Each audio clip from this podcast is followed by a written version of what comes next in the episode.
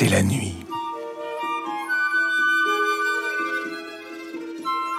Fantin marche dans la forêt. Il est très petit et il a peur.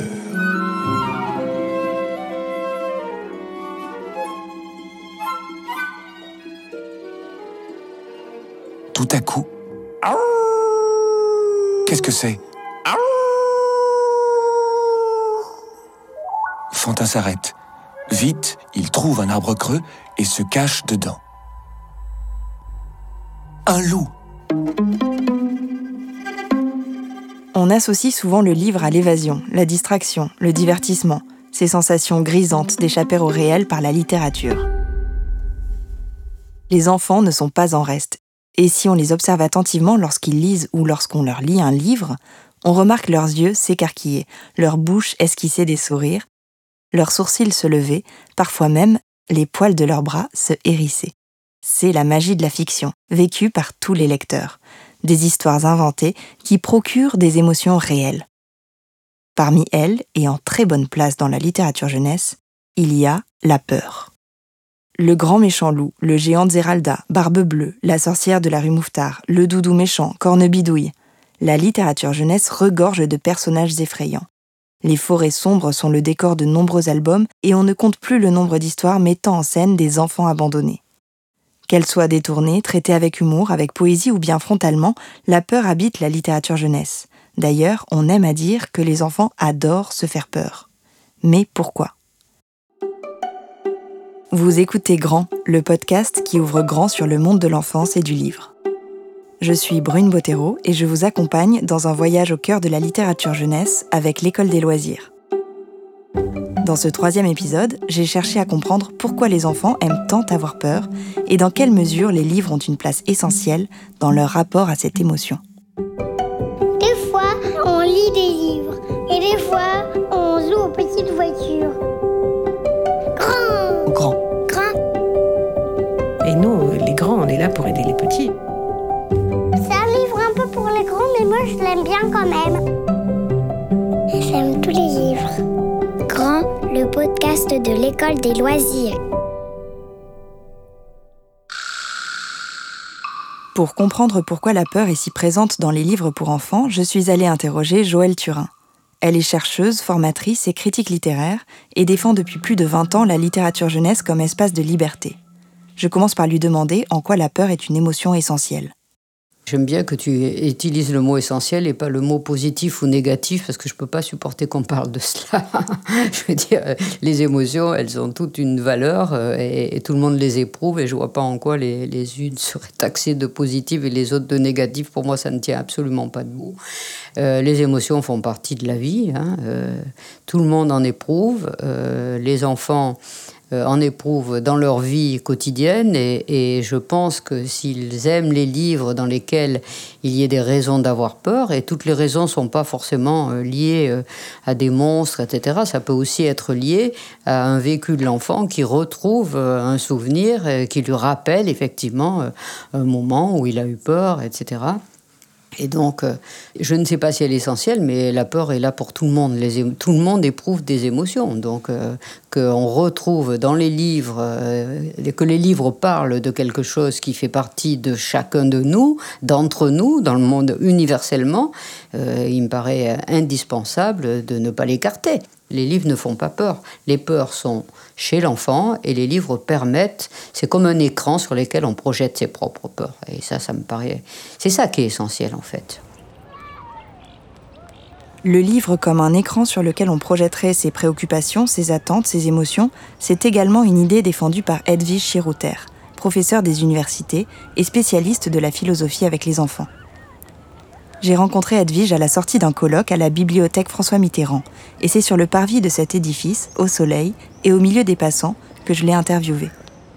Je crois que les, grandes histoires de, littérature, en fait, elles sont à la fois euh, intimes et universelles. C'est-à-dire qu'elles elles incarnent toujours une situation qui est particulière, même dans des univers qui peuvent paraître complètement irréalistes, comme les contes de fées, euh, voilà.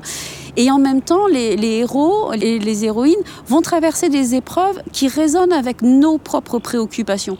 On se sent tous abandonnés, on se sent tous rejetés, euh, on a tous des histoires d'amour qui finissent bien ou mal, on a tous peur de la mort, euh, on a tous envie d'atteindre le bonheur, euh, on rêve tous d'être libre. Et, et donc on va reconnaître dans certains personnages des préoccupations qui sont intimes. Ces préoccupations dont parle Edwige Chirouter, elles sont aussi diverses que celles des adultes et varient forcément d'une personne à une autre. C'est ce que souligne Joël Turin. Si un livre a plusieurs thématiques possibles, euh, que voit l'enfant ou que voit l'adulte, tant mieux tant mieux, il choisira ce qui lui convient. Hein. C'est comme les personnages, on ne peut pas dire euh, ah les enfants aiment les monstres ou les enfants euh, aiment les nains ou les enfants aiment les chiens ou euh, un enfant il aime dans un personnage quel qu'il soit, animal, humain ou, ou, donc relevant de, de la tradition orale, il aime ce qui lui parle de lui parce que les livres ça parle d'abord et avant tout de vous-même. Ce serait rassurant, peut-être, de se dire que chaque livre a une thématique précise, vient répondre à une interrogation enfantine. Ce serait pratique même. Mais la littérature ne se résume pas à des cases à remplir. Et ce pas toujours des livres qui parlent de peur, ce sont des livres dans lesquels arrivent des, événements euh, qui peuvent procurer chez l'enfant une forme d'appréhension, d'appréhension pour le personnage, ou une forme euh, de lecture, si tu veux, de ce qu'il a déjà vécu lui dans son quotidien ou à un moment ou à un autre, ou alors euh, des peurs qu'il a dans son psychisme, la peur de l'abandon. Quand on lit Bébé chouette, c'est pas un livre sur la peur. On peut dire que c'est un livre dans lequel des bébés éprouvent, font des bébés chouettes, pardon, éprouvent, font l'expérience d'une séparation dont on suppose quand même qu'elle est quotidienne, puisque toutes les mamans chouettes vont chercher à manger pour leur bébé. Ça se passe la nuit, il y a la forêt, donc on est dans une dans une ambiance, dans une atmosphère et dans une situation, euh, donc c'est le noir, euh, c'est euh, l'abandon même s'il n'est pas définitif et pourtant ils sont trois. là on a, on a vraiment un moment qui, à mon avis, condense, dans ce livre je veux dire, condense beaucoup des, des peurs face à, des, à ce que l'enfant, oui, est ce que l'enfant redoute le plus. Il faisait noir dans le bois et il leur fallait du courage parce que ça grouillait tout autour d'eux. Elle va nous rapporter des souris et d'autres bonnes choses, dit Sarah. Je suppose, dit Rémi. Je veux ma maman, dit Lou. Si tu veux ranger le bébé chouette comme le font euh, des, librairies euh, ou, ou, des bibliothèques euh, ou des enseignants en mettant les livres sur la peur, moi, il ne me viendrait pas l'idée de mettre bébé chouette. Bébé chouette, c'est beaucoup plus que ça. Beaucoup, beaucoup plus que ça. C'est la capacité qu'ont ces bébés, justement, à trouver en, eux euh, la possibilité de, de, de, remplir l'absence de, leur mère en, en s'inventant imaginairement des scénarios à des degrés divers. Ce que j'essaie d'éviter, c'est de dire c'est un livre sur la peur, parce qu'encore une fois, je pense que pour euh, laisser une grande liberté à l'enfant, un livre doit, un album euh, doit proposer en fait une, une palette d'entrées. De, Assis, ils se mirent à réfléchir. Toutes les chouettes réfléchissent beaucoup. Je pense que nous devrions tous nous mettre sur ma branche, dit Sarah. Et c'est ce qu'ils firent tous les trois ensemble. Imagine qu'elle soit perdue, dit Sarah. Aucun renard l'ait mangée, dit Rémi. Je veux ma maman, dit Lou. À l'origine de toutes les peurs, il y a celle, plus prégnante que toutes les autres, de l'abandon. Cette peur concerne aussi bien les adultes que les enfants, comme le précise Edwige Chirouter. C'est Bettelheim dans la psychanalyse des contes de fées hein, qui dit que une des toutes premières angoisses, c'est l'angoisse d'abandon. Enfin, il le rappelle, hein, c'est Freud qui en parle en premier. Et, euh, et, que les enfants ont besoin d'incarner leur peur dans des récits et des personnages. Et c'est une façon pour eux aussi de canaliser leur angoisse, les plus profondes, les plus intimes, et euh, les incarner par des personnages qui vont pouvoir euh, affronter et vaincre, ça va leur donner la force dans la vraie vie bah, de comprendre leur propre peur. Et s'il y a un auteur qui intègre ces réflexions dans sa création, consciemment ou non, c'est bien Claude Ponty. On ne présente plus cet auteur-illustrateur, mais je vous le présente quand même. Claude Ponty écrit et illustre des livres pour enfants depuis 36 ans. Le livre d'Adèle, La nuit des éphirotes, Tromboline et Foulbazar, Okilélé, Petroni et ses 120 petits. La liste de tous ces albums serait trop longue. Il est un des piliers du catalogue de l'école des loisirs. Il est connu et reconnu pour ses inventions langagières fantasques, ses poussins, ses univers regorgeants de détails et d'humour et son goût pour la peur. Quand je fais un livre pour enfants, mon fil conducteur, ma, base, mon, mon truc euh, euh, indissociable, c'est que l'enfant est une personne en train de grandir, de se former, d'expérimenter, d'essayer de comprendre le monde, d'essayer de se comprendre dedans, etc. Donc, euh, il y a des choses qui sont inévitables. La peur est absolument inévitable. Euh, bah, la peur d'être abandonné, enfin les trucs basiques, hein, la peur d'être abandonné, de pas avoir son biberon, ou qu'il après qu'il soit trop chaud ou trop froid. Enfin, c'est plus, les, tout à fait des peurs, mais c'est des craintes.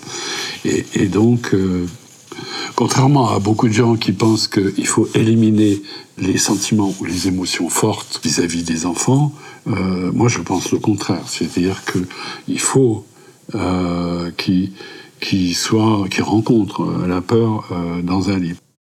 Parmi nos émotions, la peur est inévitable et elle est même nécessaire. D'ailleurs, le patrimoine littéraire nous confirme qu'elle est au centre des préoccupations depuis des siècles, avec les contes de tradition orale. J'interroge Edwige Chirouter sur ces derniers et elle m'apprend que, contrairement à ce que je croyais, ces contes ne sont pas moralisateurs, mais plutôt émancipateurs. Les contes de tradition orale, ils sont pas moralisateurs parce qu'ils se terminent toujours bien pour le héros. C'est les contes de Perrault. Perrault a réécrit les, histoires euh, traditionnelles pour les rendre moralisateurs, moralisatrices.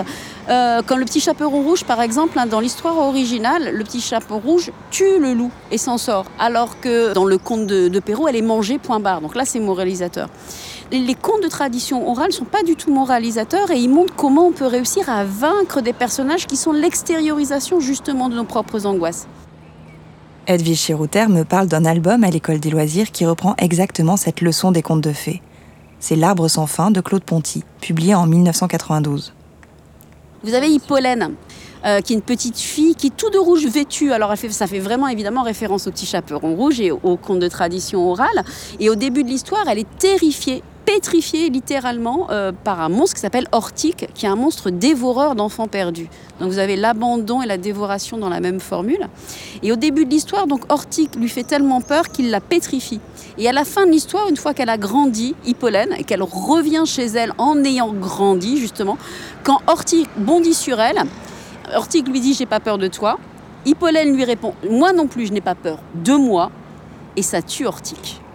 Donc Ortique c'était elle. Ça, c'est vraiment une image, mais tellement magnifique de ce que les personnages des contes de fées voilà, que tous les enfants du monde en fait partagent parce qu'ils ont besoin de vaincre le loup, vaincre la sorcière, vaincre l'ogre, parce que le loup, l'ogre et la sorcière, ils sont en moi, ce sont mes propres peurs. Et quand on grandit, on n'a plus peur de soi. Moi non plus, je n'ai pas peur de moi. Voilà, répond Hippolène à, à. Ça, c'est magnifique je questionne Claude Ponty sur les origines de l'arbre sans fin et de cette si belle phrase prononcée par Hippolène.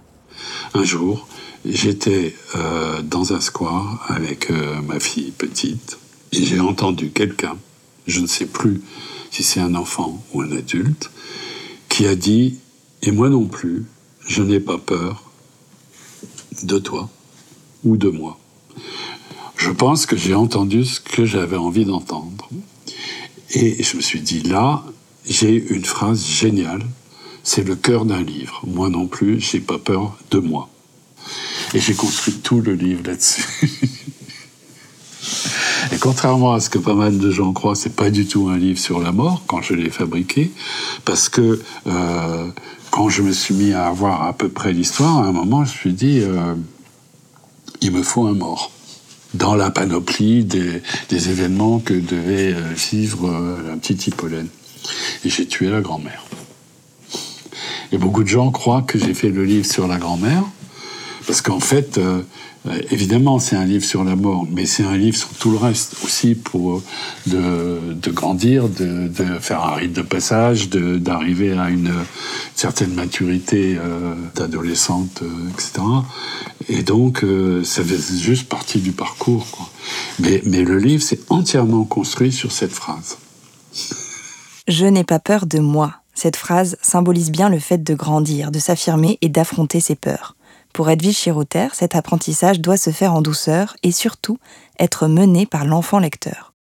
Il ne faut pas ni trop rationaliser, ni trop psychologiser. Je pense qu'il faut vraiment faire confiance à, l'enfant pour prendre ce qu'il a à prendre dans le récit, sans pointer cet épisode-là et en le rationalisant. Mais on fait le, on fait le pari de l'intelligence interprétative du très jeune enfant en sachant que ces histoires peuvent lui faire du bien, parce que les histoires nous font du bien, parce qu'elles nous permettent de donner sens à ce qu'on vit et de mettre de l'ordre un peu dans le chaos intérieur.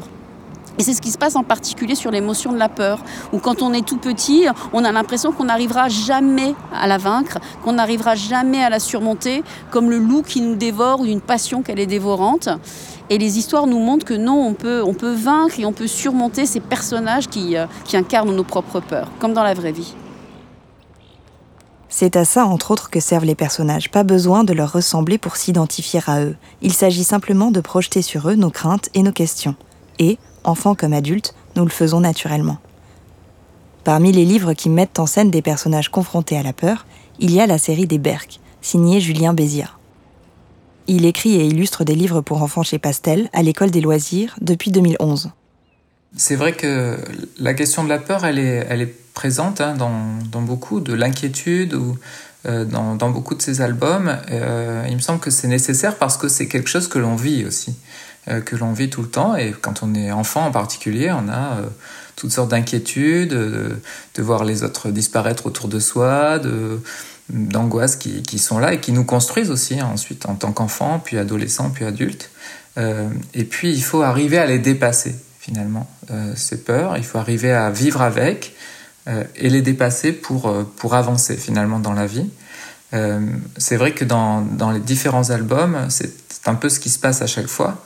C'est-à-dire que l'on va, par exemple, dans La Nuit de Berck, c'est typique d'un album où, bon, où on a tous les ingrédients de, de l'atmosphère inquiétante, la nuit, la question des ombres, de ce que l'on voit, de ce que l'on ne voit pas quand on ne voit pas les choses, on imagine beaucoup plus et donc on a beaucoup plus peur finalement, hein, comme dans les, films qui font très peur, hein, ce sont ceux qui nous montrent très peu de choses. Hein. Euh, eh bien, euh, dans cet album, il y a aussi l'idée que quand on change de point de vue, quand on essaie de regarder les choses différemment, on peut aussi euh, finalement dépasser comme ça ces inquiétudes, ces angoisses, pour essayer de comprendre le monde qui nous entoure différemment. L'autre jour, un truc terrible est arrivé à mes doudous. D'abord, une chose bizarre est entrée dans ma chambre. Ça ressemblait à une patate molle. Elle s'est glissée à côté de Lapinou, et puis, glou, elle l'a avalée. Les doudous l'ont observé et ils ont compris. C'était un manche-doudou. Dans son album Le Manche Doudou, Julien Béziat crée le personnage de Berck, un doudou canard multicolore et pas franchement propre, qu'on retrouve ensuite dans La Nuit de Berck, Le Bain de Berck et L'œil de Berck. Dans La Nuit de Berck, l'auteur met en scène la montée de l'angoisse en jouant avec le décor et les points de vue, mais sans oublier d'offrir à l'histoire une issue positive et drôle. C'est ce qui se passe tout le temps dans l'album, puisqu'on a deux points de vue, le point de vue du, du croco qui est derrière, de Berck qui est devant, et le point de vue du lecteur. Et au fond, chacun voit la scène à sa manière. Et euh, on, peut, comme ça, je crois, euh, à la fois affronter ces peurs en, les regardant différemment parfois.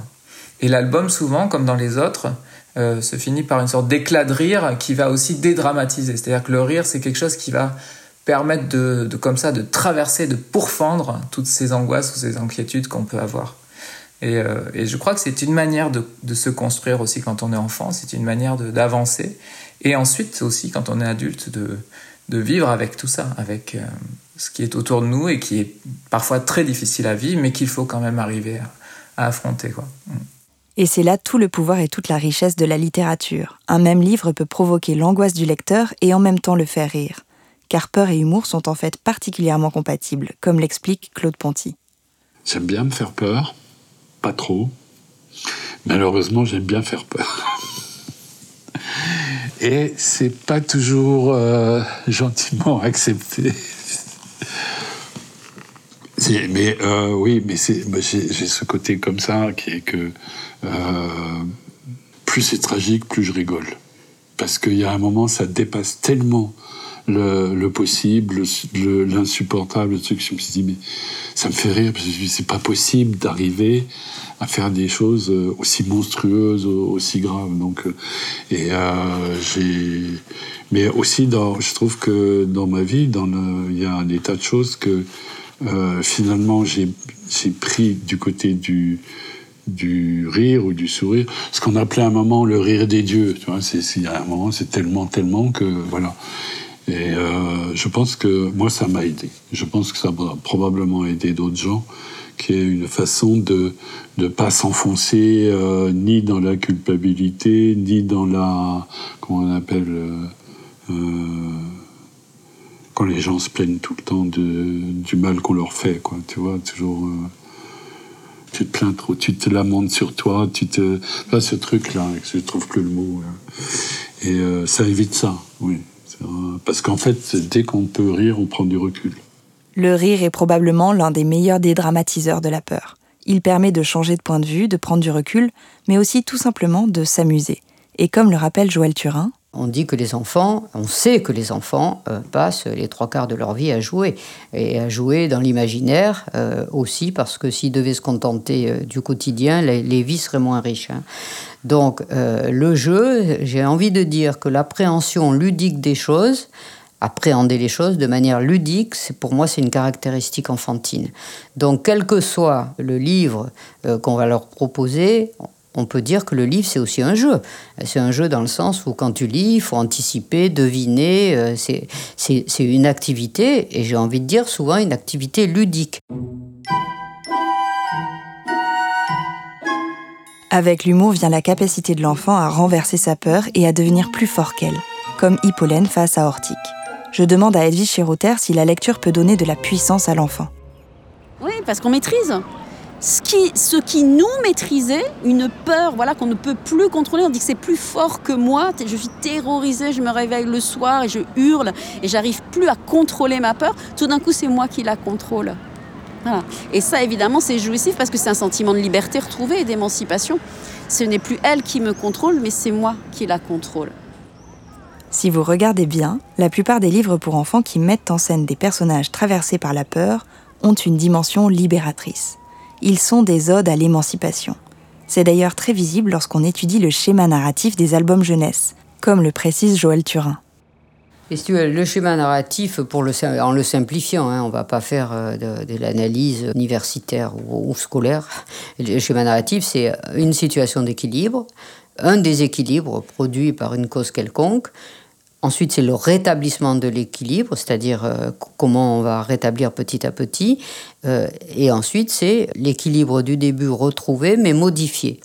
Et il, est modifié dans le sens où euh, les personnages qui ont vécu les épreuves dans ce schéma narratif ont fait une expérience et donc ont grandi. C'est caractéristique, même euh, bah, pour Chien Bleu, par exemple, euh, quand la fillette est dans la forêt, etc., sa peur, et Comment ça se termine à la fin euh, Chien bleu revient, il est adopté. On voit bien que la petite fille a, changé de point de vue, elle est complètement transformée, et les parents aussi. Elle a fait l'expérience de la peur, elle a fait l'expérience de la perte, etc., etc.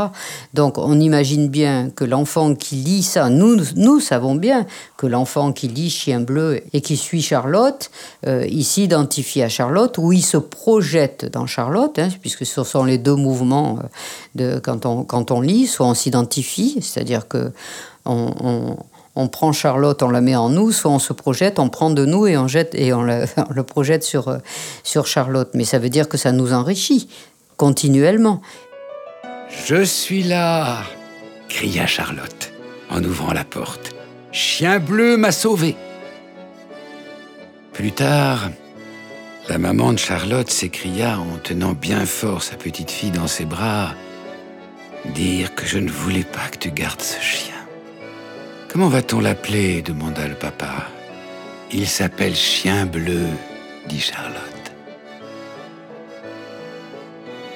Quand elle alla se coucher, Charlotte demanda à Chien Bleu Veux-tu rester avec moi pour toujours? Chien Bleu s'étendit auprès du lit et posa sa tête près de la tête de la petite fille.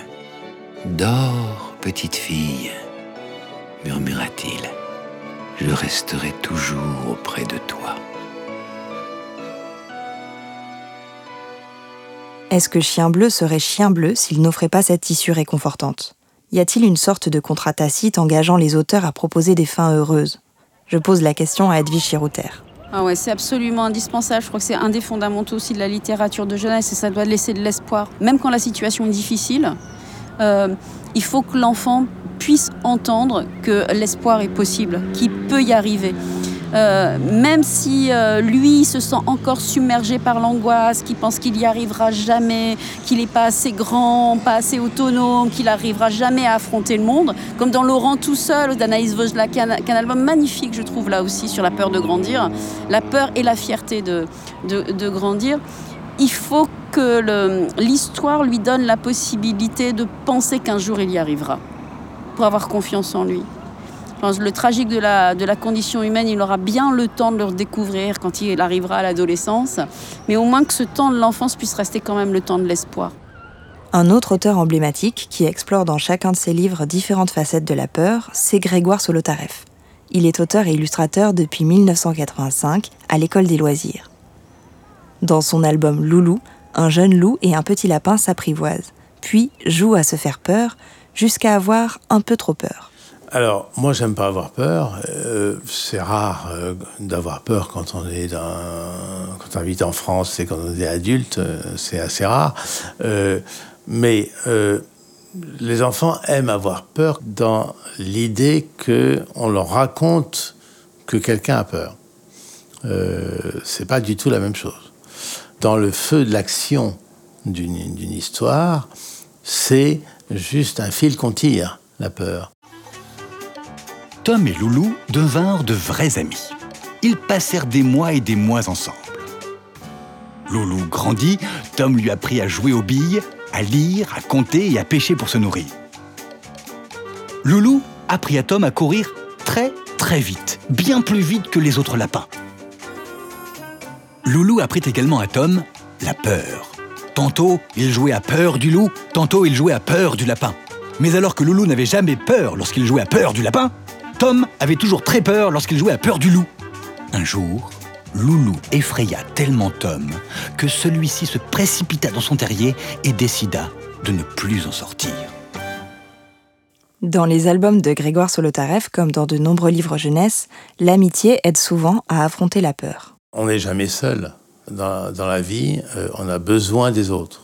Et, c'est ça, euh, au fond, l'inquiétude des enfants, c'est que euh, il va vous arriver des choses et vous serez peut-être seul pour les supporter. Et c'est ça que j'aime pas, ça, dans, les livres, j'aime pas faire passer cette idée. J'aime faire passer l'idée que c'est la rencontre qui fait qu'on trouve des solutions euh, à la vie, quoi. L'amitié, c'est la protection aussi. C'est pas seulement, c'est un échange, mais dans tous les sens, c'est-à-dire que c'est aussi la protection. Donc, avoir peur avec quelqu'un, euh, c'est pas du tout la même chose qu'avoir peur tout seul. La solitude face à la peur nourrit certaines angoisses chez l'enfant. Grégoire Solotareff rappelle que nous ne sommes en réalité jamais seuls. C'est une des raisons pour lesquelles les enfants aiment tant que la lecture d'un livre soit un moment de partage. Ce partage qui leur permet de vivre leurs émotions à travers la fiction en toute sécurité. De plus, comme l'explique Claude Ponty, il est toujours possible de mettre la fiction à distance.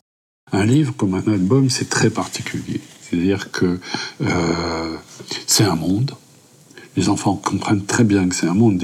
Souvent, ils me demandaient euh, Ah oui, mais est-ce que c'est vrai? Je dis C'est vrai dans le livre. Voilà, et c'est pour eux euh, pas de problème.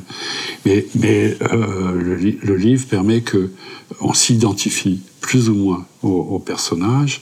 Le personnage rencontre une difficulté qu'on connaît, qu'on connaît pas, qu'on supporte pas, etc. On ferme le livre on rouvre le livre, on referme le livre.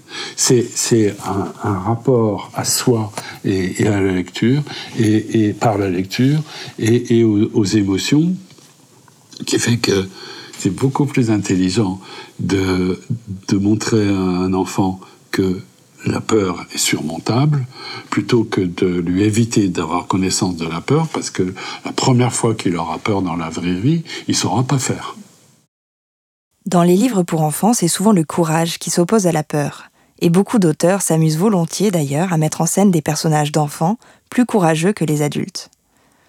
Cette représentation est si courante qu'elle m'interpelle. Les enfants seraient-ils par nature plus courageux que les adultes?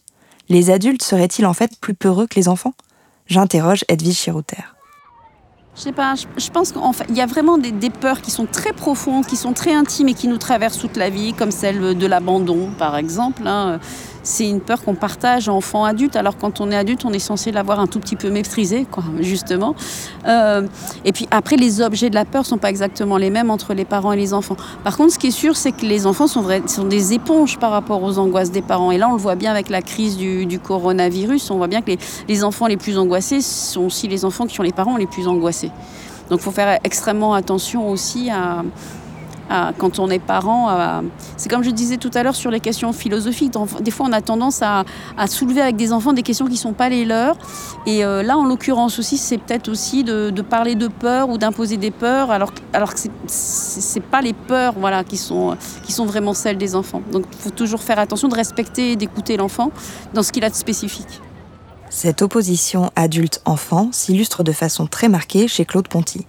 Dans ses albums, les figures adultes sont généralement moins courageuses que les personnages d'enfants, et c'est aussi souvent ces grandes personnes qui sont à l'origine de la peur. Je ne peux pas parler euh, aux enfants de, la famille, de la parentalité, etc., en leur, laissant croire que tout le monde est beau, tout le monde est gentil parce que la plupart du temps, le premier danger, il est dans les proches. Et donc, euh, je dis pas euh, tous les proches sont, sont des ordures, mais c'est vrai que au il a des parents qui comprennent pas. Euh, le chien invisible, il a des parents en carton. Mais bon, il les met du côté gentil euh, ou du côté méchant, selon en fait, il inverse le, le rapport. Et, euh, et c'est vrai qu'il y a aussi quelque chose du côté de, euh, en particulier le premier enfant, c'est lui qui construit les parents. C'est-à-dire que euh, l'enfant fait, fait le père et la mère mais ils le font aussi. Hein. Mais c'est un rapport, il n'y a, rien à faire. Donc euh, euh, j'aime bien le, leur donner la possibilité du, maximum de puissance personnelle, de capacité personnelle, plutôt que tout faire advenir par les parents.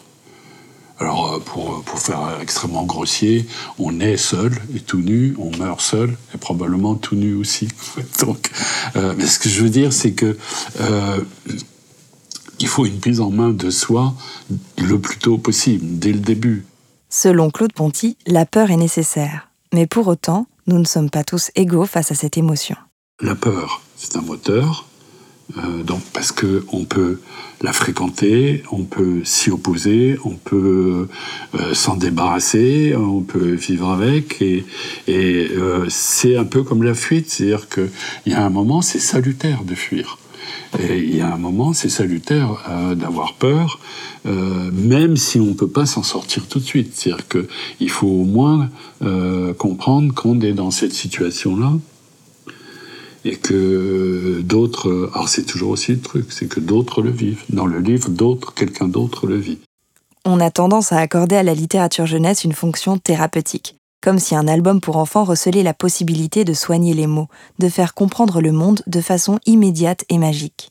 Or, et c'est justement ce qui en fait la grande richesse, la littérature jeunesse est exactement comme toutes les formes d'art, plurielle, ouverte à de nombreuses interprétations, complexes. Comme l'ont démontré Edwige Chirouter et Joël Turin, les livres qui font peur, ça n'existe pas.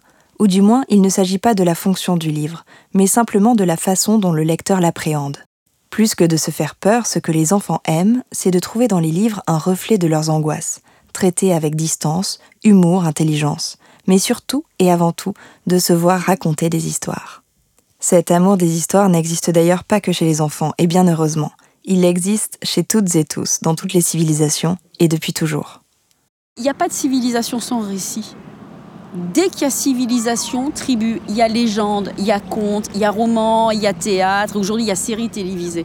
C'est-à-dire que la fiction, le besoin de se raconter des histoires, c'est vraiment universel et intemporel. Et justement parce que la littérature, c'est un lieu d'expérience du monde.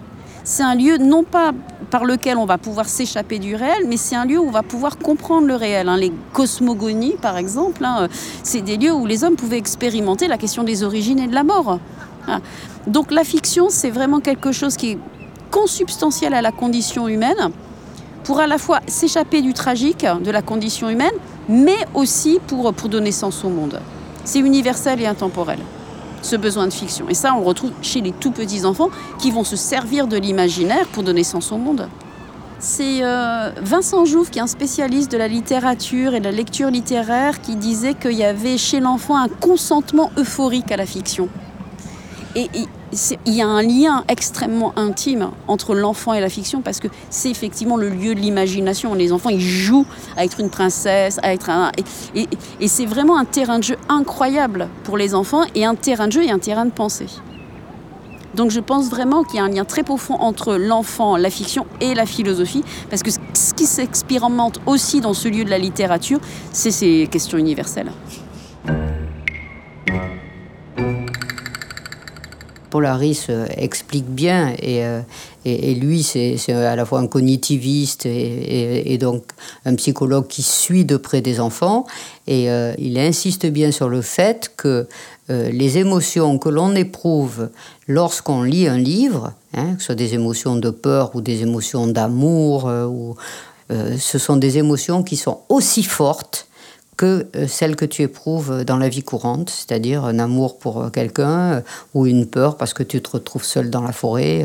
Quand j'ai démarré mes recherches pour cet épisode, j'ai immédiatement pensé à Tommy Ungerer, à ses albums souvent sombres mais toujours profondément humains, drôles mais aussi grinçants, parfois angoissants. Tommy Ungerer qui ne s'interdit jamais rien et qui a prononcé cette phrase célèbre Il est essentiel de traumatiser les enfants de traumatiser les enfants pour, les, pour qu'ils pour qu'ils puissent faire face à la vie avec, avec leur identité. Mais faut-il vraiment traumatiser les enfants pour qu'ils puissent affronter la vie? Je demande à Edwige Chiroter ce qu'elle en pense.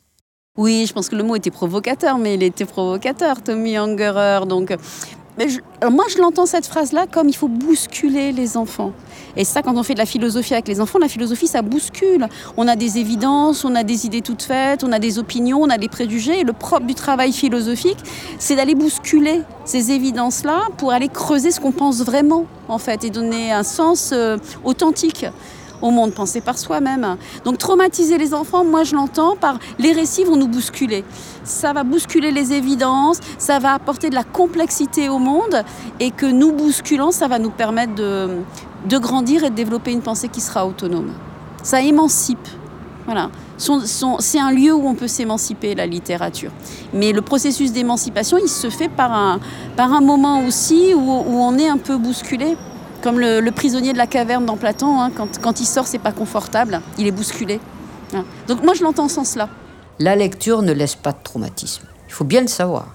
Hein. Tu rencontres un loup dans une forêt euh, euh, et, tu as très peur, et tu, ou tu peux te faire. Enfin, dans une forêt, il n'y en a pas beaucoup, mais des choses vécues peuvent laisser des traumatismes. Hein, on n'a qu'à parler des psys et ce qu'ils voient en ce moment avec, euh, avec la situation sanitaire. Les traumatismes restent, il faut les soigner, tandis qu'un livre laisse des souvenirs, mais ne laisse pas, ne, ne traumatise pas. Il peut faire sur le moment, hein, il peut, mais de toute façon, il y a toujours la possibilité de le fermer.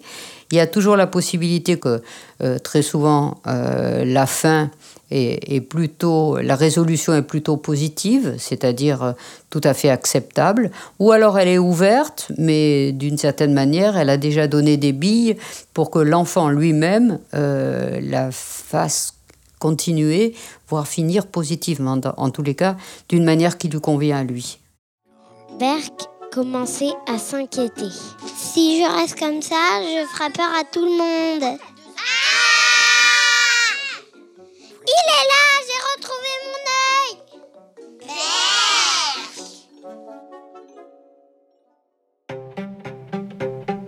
C'était le troisième épisode de Grand, le podcast qui ouvre grand sur le monde de l'enfance et du livre. Grand est un podcast produit par l'École des loisirs. Je suis Brune Bottero et j'ai écrit et monté cet épisode. Gaël Moreno en a fait le suivi de production et Samuel Abraham l'a réalisé et l'a mixé. Merci à Manon pour son aide précieuse pour cet épisode. Si vous aimez ce podcast, n'hésitez pas à en parler autour de vous à celles et ceux qui s'intéressent de loin ou de près à l'enfance et à sa littérature. Dans le prochain épisode, nous parlerons des amitiés enfantines. En quoi ces relations sont-elles uniques et passionnantes et comment la littérature jeunesse s'en nourrit et permet aussi de mieux les comprendre? Et pour connaître plus en détail les références citées dans cet épisode, rendez-vous sur le site écoledesloisirs.fr ou sur les réseaux sociaux de l'école des loisirs. Merci de votre écoute et à bientôt. Grand, le podcast de l'école des loisirs. Découvrez les histoires inédites de Cornebidouille, l'épouvantable sorcière de Pierre Bertrand et Magali Bognol. Cornebidouille devint la terreur des enfants qui ne voulaient pas manger leur soupe. Mais, me direz-vous, Comment faisait-elle pour les repérer? Comment faisait-elle pour les repérer? Bah oui, comment elle faisait? Eh bien, le soir venu, elle se perchait tout en haut du toit de son donjon. Un donjon? Oui, un vieux donjon abandonné. Donc, elle déployait ses oreilles aussi grandes que celles d'un éléphant et entendait tout. Mais alors, vraiment tout ce qui se passait dans les maisons. Non, je veux pas. Et lorsqu'elle entendait qu'un enfant ne voulait pas manger sa soupe, Non, je veux pas. Non, je veux pas. elle démarrait son balai et fonçait aussitôt vers sa maison. Et là, accrochez-vous les loulous qui crachent dans leur soupe. Il ne faisait pas bon être un polisson. Non mais dites donc, bande de ventre mou, je suis pas là pour filer des bisous, moi. Ah ça non. Et d'ailleurs avec ton poil au menton, ça doit piquer comme un hérisson. Comment Coller comme un vieux chiffon. Comment Puer comme les chaussettes de tonton. Comment Être aussi dur qu'un saucisson. Oh. Aussi gonflé qu'un gros melon. Comment Euh, j'ai plus de rime en on là. Le premier épisode est disponible gratuitement sur toutes les plateformes d'écoute. La série entière est téléchargeable sur la chaîne d'ISO sur Apple Podcast ou sur paradisomedia.io.